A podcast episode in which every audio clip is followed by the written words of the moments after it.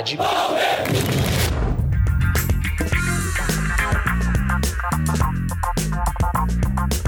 Olá a todas e todos, começando mais uma edição, a 21 primeira do Identidade Palmeiras Podcast, que se propõe a falar um pouquinho, bem pouquinho agora, sobre campo e bola e bastante sobre uma questão social, cultural, política, histórica, que tem a ver com a Sociedade Esportiva Palmeiras. Eu sou Alberto Silva Serri, sou jornalista e cientista social e faço Identidade Palmeiras Podcast com meus amigos Pedro Chaves, cientista social, e Paulo Dias, historiador, professor, também técnico de futebol americano flag. Esse é o primeiro programa que a gente está fazendo depois do Palmeiras conquistar o título paulista de 2022, depois de uma virada épica para cima do São Paulo, né? O primeiro jogo a gente perdeu de 3 a 1 no Morumbi e no segundo no Allianz Parque, um jogo que realmente vai ficar marcado para a história. O Palmeiras atropelou o São Paulo por 4 a 0 e a gente está muito feliz é, com esse título, apesar de já fazer um tempinho, o nosso programa acabou atrasando, mas tendo como base essa vitória histórica, a gente resolveu resgatar um muito importante da história do Palmeiras, que é a arrancada heróica. Muita gente fala dele, tem até uma passarela com esse nome nas proximidades ali do viaduto Antártica, né, perto do estádio do Palmeiras. Mas afinal, o que é essa arrancada heróica, né? Será que o Palestra estava perdendo alguns jogos e deu uma arrancada e nesse meio tempo teve que mudar de nome por conta da Segunda Guerra? É, o que, que realmente aconteceu disso tudo, né? Por que, que a arrancada tem esse nome? É disso que a gente quer falar um pouco no programa de hoje. Mas antes da gente começar, eu peço para você nos ajudar seguindo a gente no Twitter, onde estamos há um tempinho maior, né? Já mais ou menos há um ano, e no Instagram, onde chegamos agora. Temos pouquíssimos seguidores, mas estamos tentando é, fazer um trabalho por lá também. Nos dois casos, o nosso arroba é idpalmeiras, né? twitter.com barra idpalmeiras ou instagram.com barra idpalmeiras. E siga a gente também no seu agregador de podcast favorito, no Spotify, no Google Podcasts, que é gratuito, né? Muita gente pergunta: ah, não tenho conta do Spotify, como é que eu posso ouvir? O Google Podcasts é uma opção que você não precisa pagar nada para ter o serviço. Mas a gente também tá no Amazon Music, no Apple Podcasts e em alguns outros tocadores menos famosos. Então vamos falar da arrancada heróica de 1942 do Palestra e do Palmeiras.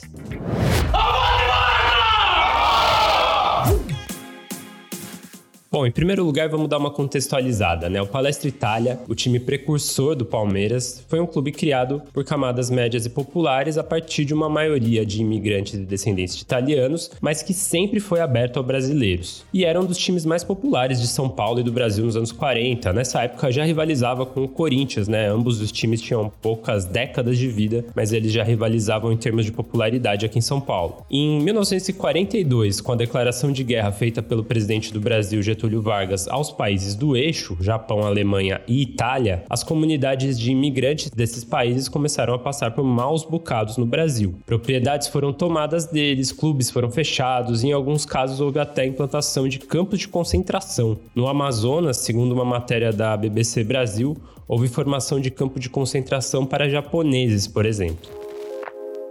Antes da declaração oficial de guerra por parte de Getúlio Vargas, com o Brasil entrando na disputa contra os países do eixo na Segunda Guerra Mundial, fato que só ocorreu em agosto de 42, o Palestra ia bem dentro de campo. Apesar de ter ficado em terceiro no Campeonato Paulista de 41, ele venceu a Taça dos Invictos contra o Corinthians, uma disputa que existia na época. Ameaçou não disputar o Paulistão de 42 por conta de uma péssima arbitragem em um jogo contra o São Paulo, pelo Paulista de 41, mas acabou voltando atrás. O Palestra já possuía o estádio do Parque Antártica, conquistado com a ajuda dos sócios e posteriormente com parte da elite, que se associou ao clube para ganhar uma certa popularidade. Em 42, a Federação Paulista de Futebol, a FPF, que a gente conhece até hoje, fez a sua estreia na organização do campeonato, que era já um dos mais importantes do Brasil e também já era profissionalizado. Foi nesse ano que o Palestra contratou o primeiro jogador negro de seu time de futebol profissional, o OG Moreira, ou Og Moreira, junto do Fluminense. O Campeonato Paulista era disputado por 11 times, em turno e retorno. Ao final de todas as rodadas, o clube que obtivesse mais pontos seria o campeão. Lembrando que naquela época a vitória valia só dois pontos. Muita gente acha que a arrancada heróica teve a ver com desempenho dentro de campo, que o Palestra começou mal o campeonato e se recuperou justamente enquanto mudava de nome, né? Aí aconteceu uma arrancada, o time começou a ganhar vários jogos. Bom, isso não aconteceu. Por quê? Porque o Palestra Palmeiras fez 20 jogos pelo Paulistão de 42 e venceu 17, empatando apenas dois e perdendo um. E essa única derrota ocorreu após a equipe já ter conquistado o título. Então no Paulistão de 42 não teve uma arrancada simplesmente porque essa arrancada durou, digamos assim, o campeonato inteiro. Mesmo com as críticas exageradas da imprensa e a turbulência institucional, o desempenho em campo foi impecável. Em seu último jogo como palestra, o time era líder do Campeonato Paulista. No primeiro jogo como Palmeiras, se sagrou campeão paulista. Uma frase famosa dessa época é: Palestra morreu líder e o Palmeiras nasceu campeão.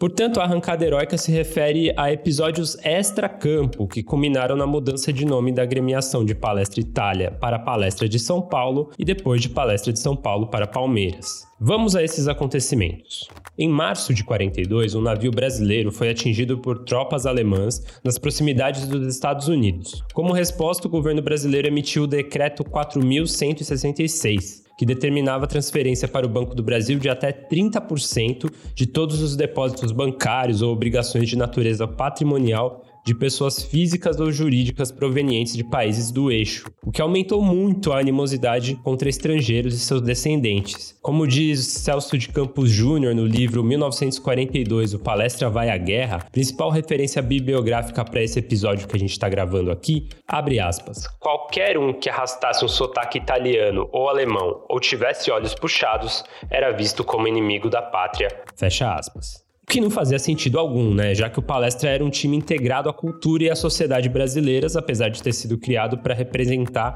a coletividade italiana em São Paulo. Outra citação do livro de Celso de Campos Júnior. Abre aspas. O clube, inclusive, contava com a torcida de muitos negros, nordestinos e imigrantes de várias cores e credos, que encontravam no Palestra um poderoso símbolo de resistência contra o preconceito da elite paulistana. Fecha aspas. Em fevereiro, antes do tal decreto 4100 1966, o Palestra já tinha mudado a sua diretoria afastando estrangeiros. Quando o decreto veio, em março de 42, a primeira mudança de nome ocorreu. O Palestra Itália passou a se chamar Palestra de São Paulo. O receio dos membros do clube era o de perder o patrimônio e a possibilidade de se reunir. O uniforme deixou de ostentar o I de Itália e os detalhes vermelhos também foram removidos.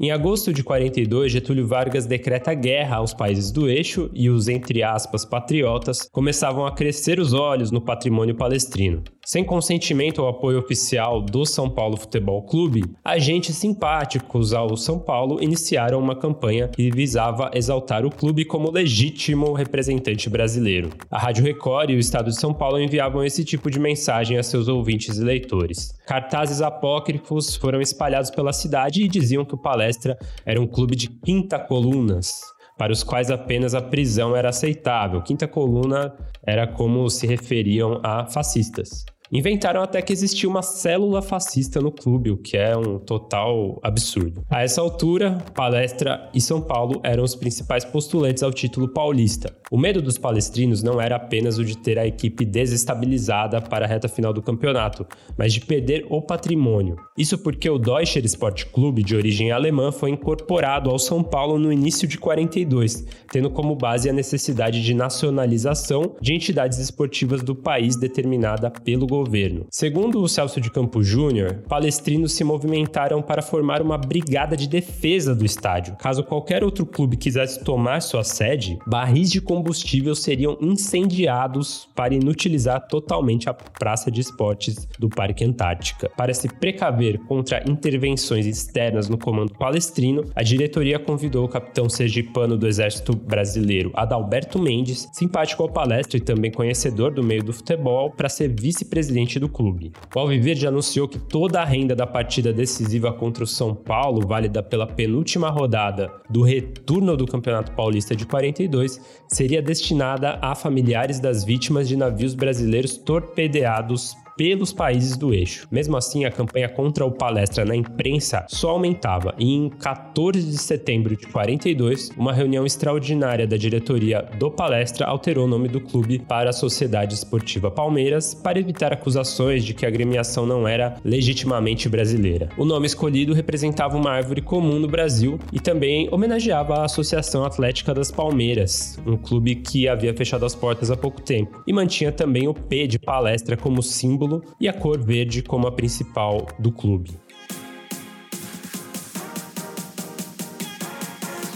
Finalmente, em 20 de setembro de 1942, no dia do jogo decisivo, São Paulinos levaram cartazes insinuando o quinta-colonismo palmeirense. Comentava-se que os São Paulinos preparavam uma sonora vaia para quando o Palmeiras entrasse em campo. O capitão do exército brasileiro Adalberto Mendes correu o risco de violar a lei ao levar a bandeira brasileira à frente dos jogadores palmeirenses quando estes estavam entrando no gramado do Pacaembu. Mas ao levar a bandeira, nenhum São Paulino teve coragem de vaiar e alguns até aplaudiram a entrada em campo do Palmeiras. Com a bola rolando, o Palestra venceu por 3 a 1. Cláudio abriu o placar, Valdemar de Brito empatou, mas Del Nero colocou o Palmeiras em vantagem ainda no primeiro tempo. Na segunda etapa, Echevarrieta ampliou e após a marcação de um pênalti para o Alviverde, o São Paulo se retirou de campo e o Palmeiras se sagrou campeão no seu primeiro jogo. E agora, 80 anos depois de ter vencido essa partida tão importante pelo Campeonato Paulista de 42, o Palmeiras também venceu o São Paulo, né, na final do Campeonato Paulista, agora por 4 a 0 num placar agregado de 5 a 3. Vamos finalizar essa parte do programa com uma frase que todo palmeirense já deve ter ouvido também e que representa a arrancada heróica. Não nos querem palestra, pois seremos Palmeiras e nascemos para ser campeões. É isso, esse é nosso resumo sobre a arrancada heróica. A gente recomenda muito que você leia o livro 1942, O Palestra Vai à Guerra, de Celso de Campos Júnior, que é um baita documento histórico. E agora a gente vai fazer uns comentários sobre a rivalidade com São Paulo, sobre a arrancada heróica e também um pouquinho né, sobre esse jogo final do Campeonato Paulista de 2022, 4 a 0 Palmeiras sobre o São Paulo.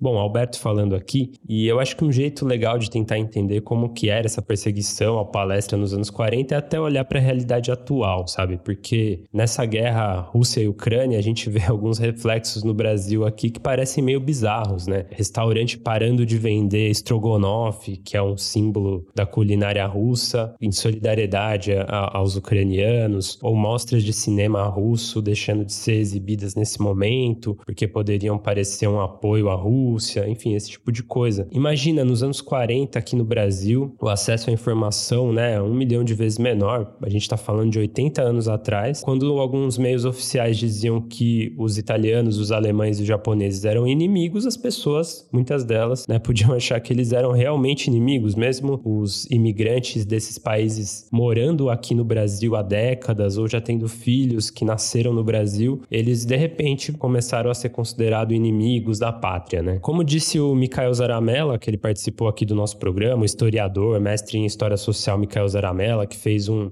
uma dissertação de mestrado sobre fascismo e antifascismo no Palestra, o Palestra Itália já era um clube integrado à realidade e à cultura brasileiras na década de 40. É, existiram presidentes do Palestra que tentaram brasilizar o Palestra, porque enxergavam que esse era o caminho para o time crescer, né, para o clube crescer como um todo. Então o Palestra organizava festas de carnaval abertas à, à comunidade, por exemplo. Né? Desde o início do Palestra Itália, sempre houve não descendentes dentro da diretoria do clube, por exemplo, também. É, a gente tinha a vovó do Pito, que era uma torcedora símbolo, uma negra ex-escravizada, que ia em todas as caravanas de jogos do Palestra pelo interior. Enfim, são vários exemplos que mostram que o Palestra era um clube muito popular na época e se era popular naquela época, estava integrado né, à realidade paulistana, à realidade paulista e brasileira. Essas acusações de que o Palestra tinha célula fascista, de que era um time totalmente fascista são totalmente infundadas, galera. Eu recomendo vocês ouvirem até o nosso episódio com o Mikael Zaramella, que eu falei aqui, é, que ele explica bem isso. Realmente havia disputa entre fascistas e antifascistas no palestra. O palestra sim teve um presidente que era do Fátio de São Paulo, mas o Corinthians já teve também um presidente que era do Fátio de São Paulo e ninguém falou nada, sabe? E tinha essa briga, teve quebra-pau entre fascistas e antifascistas na década de 20 no palestra, né? O palestra, querendo ou não, era um clube que representava essa coletividade italiana. Então, os embaixadores italianos que eram fascistas, né? Porque eles eram ligados ao, ao governo central da Itália, queriam sim influenciar o palestra, que era um clube muito popular no Brasil, mas o palestra nunca teve um posicionamento oficial a favor do fascismo. Nunca teve. Houve sempre disputa, mas nunca houve um posicionamento oficial, que isso fique bem claro. E sobre esse negócio de o Corinthians é rival e o São Paulo é um inimigo, eu acho que é uma coisa que a gente não deve levar adiante. Assim, eu, como palmeirense, tenho muitos amigos são paulinos, grandes amigos são paulinos, e nenhum deles começou a torcer para o São Paulo porque o time perseguiu o Palmeiras, é, perseguiu o Palestra, né? E eu também, quando comecei a torcer para Palestra, não sabia da história do meu time, dos episódios episódios ruins e dos episódios legais, eu comecei a torcer porque meu pai era palmeirense e eu adorei herdar essa paixão dele e gostei muito de ver o meu time em campo. Então eu acho que também levar esse, esse episódio da história que nem teve a ver, pelo menos oficialmente, né, com a direção do clube São Paulo, né? Teoricamente a direção do São Paulo não perseguiu palestra, foram apenas alguns elementos, alguns agentes importantes da imprensa, né, como Paulo Machado de Carvalho, como o pessoal do Estadão, eu acho que não dá para generalizar e falar, nossa, esse é um clube que merece todo o meu ódio, como se ele fosse um inimigo de classe, né? Que não é o caso, assim. Os São Paulinos também é, são pessoas a, a, massa da torcida São Paulina é trabalhadora, assim como é a massa da torcida palmeirense, corintiana, santista, flamenguista. Então, para mim, não são inimigos, entendeu? São rivais, eu respeito São Paulo como rival, mas é uma delícia ganhar deles e eu só queria dizer aqui que eu estive presente no Palestra Itália, né? Onde, no mesmo lugar em que havia o nosso estádio Palestra Itália e que agora é o Allianz Parque, eu estive presente lá nessa final do Paulistão de 22 e foi uma delícia, foi bom demais ganhar do São Paulo. Que amasso que o time de Abel Ferreira deu em cima do time de Rogério Ceni. São Paulo não conseguia respirar, não conseguia fazer nada, cara. Foi uma delícia a gente ter essa virada épica, perdendo né, de dois gols de vantagem no primeiro jogo. Palmeiras jogou muita bola. E para quem disse que o Abel Ferreira é retranqueiro, já viu um retranqueiro meter quatro gols numa final de campeonato? Pelo amor de Deus, tá na hora de rever os conceitos, hein?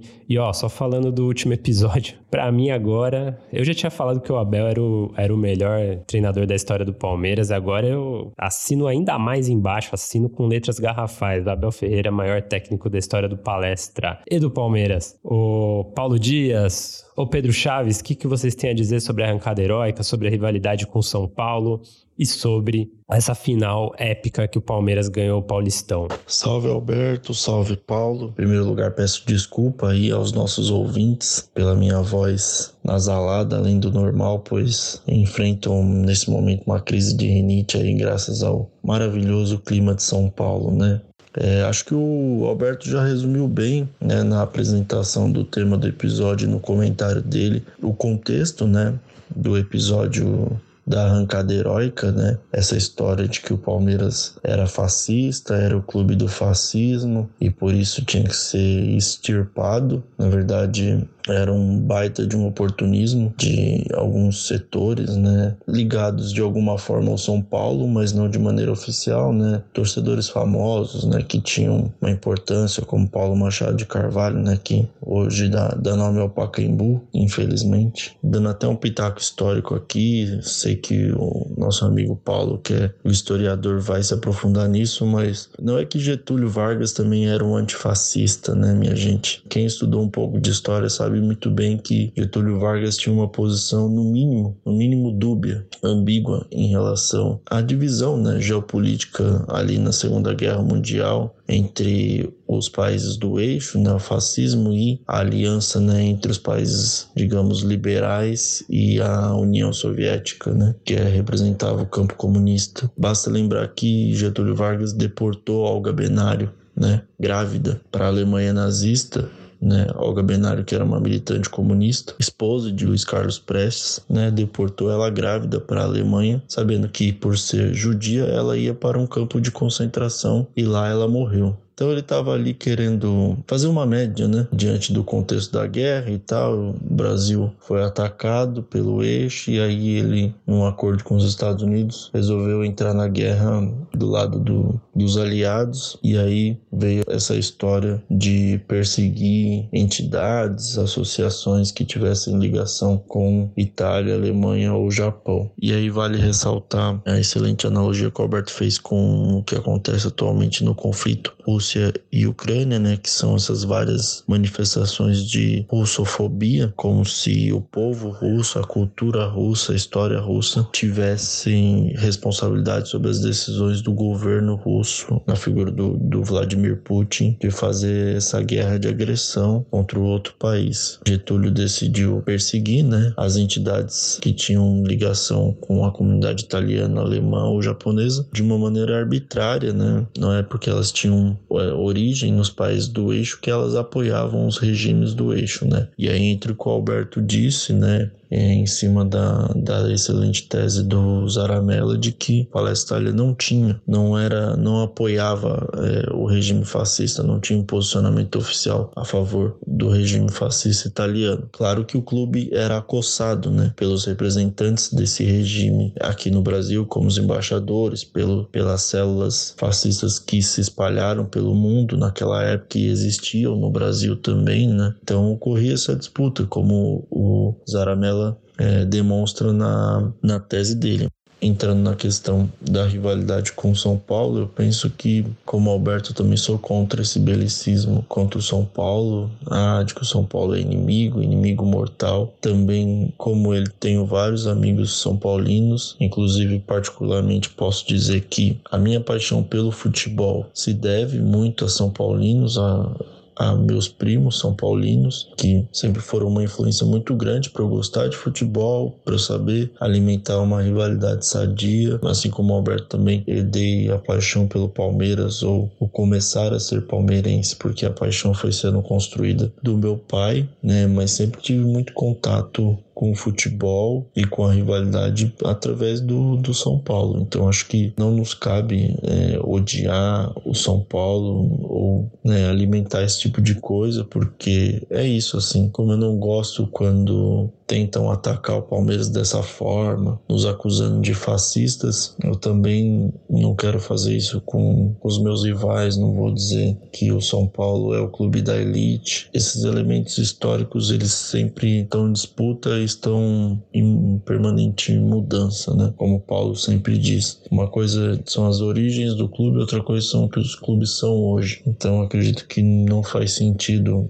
alimentar esse tipo de coisa. E para finalizar sobre a final do Campeonato Paulista, uma atuação gigantesca do Palmeiras. Foi realmente delicioso ver o clube conseguir essa remontada. Defendo que a gente não tenha ódio contra o São Paulo, porém é muito bom ganhar do São Paulo, cara, porque São Paulinos são muito chatos de modo geral, assim. Eles não tiraram aquela alma do, do 6-3-3, mesmo depois de, de 12 anos na fila. Depois do primeiro jogo que eu ouvi, tenho certeza que os amigos ouviram também, de amigo São Paulino enchendo o saco, se crescendo, achando que ganhariam mais um título em cima da gente, não foi pouco. Então foi uma delícia conseguir essa remontada com essa atuação absurda, com vários jogadores fazendo partidas absurdas. Danilo, Zé Rafael, Dudu, Veiga, principalmente aquela jogada ali do terceiro gol foi extasiante. O quarto gol foi o gol que confirmou o título, né?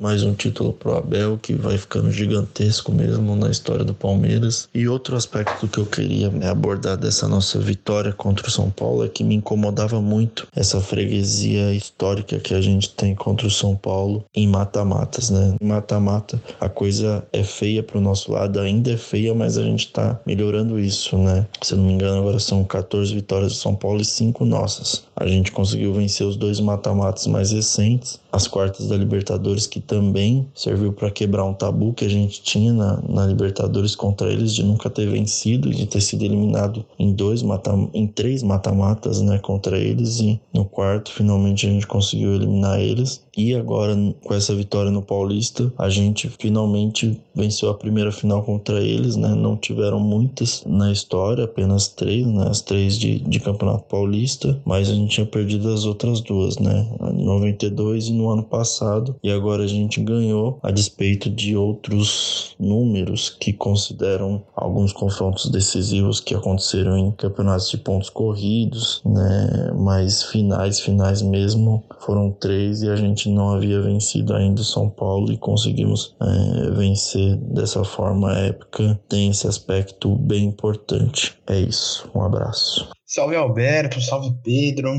salve a todos e todas ouvintes. Eu, antes de tudo, dialogar rapidamente com o Alberto, reforçar que estamos concordando Abel Ferreira é o maior técnico e o melhor da nossa história. E sobre ainda falar sobre essa ideia de retranqueiro, para além dos oito que metemos aí contra o Petroleiro, no jogo contra o Flamengo, que foi recentemente, né, o empate 0 a 0 se não me falha a memória, somos aí o melhor ataque do Brasil, pensando, se não me engano, em times da Série A, no ano. Se não me engano, a transmissão do Premier até comentou isso, de que nós temos aí não só o melhor ataque, né, uma média de gols também superior a todos. Não tem como chamar um time de tranqueiro quando tem o melhor ataque do ano da Série A com uma média de dois gols por jogo. Que isso, cara? Não tem como, né? Um segundo ponto que, aí, que eu queria abordar, dialogando agora com o Pedro, é falar que, evidentemente, o Getúlio Vargas não era um antifascista, no sentido de realmente se mobilizar mobilizar seus apoiadores para combater o fascismo, o movimento fascista, a ideologia. Muito pelo contrário. Há, inclusive, setores da historiografia e setores sérios, setores sérios, que defendem que o Getúlio Vargas não só não era antifascista, como ele era um fascista também. Claro que nós temos hoje bem evidente que o movimento integralista era a tentativa de reproduzir quase que fielmente o fascismo italiano, só que aqui no Brasil, né, liderado pelo Plínio Salgado. A grande questão é, o Getúlio Vargas, ele possui algumas características muito próximas do fascismo. E até aqueles que não não acreditam, não defendem que ele tenha sido um fascista, concordam que ele flertou com o fascismo. Pelo menos isso. Então, ele desde o, o golpe para estabelecer o Estado Novo, toda a ideia do Estado Novo como, como governo, toda a ideia de se construir uma, um culto à sua imagem, a mobilização das massas em torno da imagem dele, principalmente a partir do dia do trabalho, né? não é na época é o dia do trabalho, não o dia do trabalhador não é mesmo? Que evidentemente tem uma diferença nisso. O fato de ter criado instituições para vigilância, para censura, evidentemente então tem um autoritarismo, tem uma mobilização de massas, tem um culto à personalidade. Então, elementos que são muito importantes à constituição de um governo fascista. Sigo um pouco por esse lado, um pouco não, bastante por esse lado de dizer que o Vargas era, era um fascista. Talvez o governo dele não tenha sido nos mesmos moldes do fascismo italiano, mas achar que o, o Vargas tinha algum princípio liberal que seja, e veja só, liberal estou dizendo aqui não do ponto de vista econômico somente, estou falando liberal do ponto de vista geral, político, ideológico, de aceitar a democracia, os princípios da liberdade de expressão, é, princípios que também fazem parte do liberalismo político, embora hoje grande parte dos liberais gostem de deturpar parte desses princípios. Então, definitivamente, o, o Vargas nunca foi nada disso, seus seguidores também nunca foram nada disso, os, pelo menos os do seu, seu governo nunca foram antifascistas, nunca foram de esquerda por si só. Bom, acho que esse é um ponto que a gente precisa colocar em, em perspectiva, porque Aí a gente não cai nesses maniqueísmos e a gente vê que a realidade é mais complexa mesmo. Mesmo não considerando o Vargas um fascista, e sim um líder extremamente autoritário e nacionalista, não é simples as relações sociais que ocorriam na época. Né? Como os, os amigos bem evidenciaram aí, era muito mais delicado e muito mais dependente também, do ponto de vista popular, da opinião popular, das mídias impressas, no caso, né, dos jornais, dessa, dessas imprensas maiores, que evidentemente também estavam sob controle ou sob censura em algum determinado momento do próprio governo do Vargas. Então, parte de dizer que o Palmeiras foi perseguido o, e que o, o Palmeiras foi visto como um, o inimigo, ou no caso, né, tudo que tinha a ver com a Alemanha e Itália visto como inimigo, não é uma construção que vem desde 30 e tanto, não é. Então, só para a gente realmente entender e dizer que eu concordo com os outros amigos que é muito complicado a gente ficar reforçando essa rivalidade que extrapola o campo e vai para como se fossem, se fôssemos inimigos ideológicos. E a ideia eu, como antifascista e meus colegas também, a ideia é que nós precisamos ter um, uma aproximação do ponto de vista ideológico com todos os outros rivais. E não eleger um time para ser o time da elite, portanto é um time inimigo, um time do fascismo, portanto é um time inimigo, e aí, aí esses clubes aqui são um time do povo, e esses sim, eles são e podem lutar por causas populares. Não existe isso, né? Enfim, essa é minha contribuição. Espero aí que os ouvintes tenham gostado e avante palestra.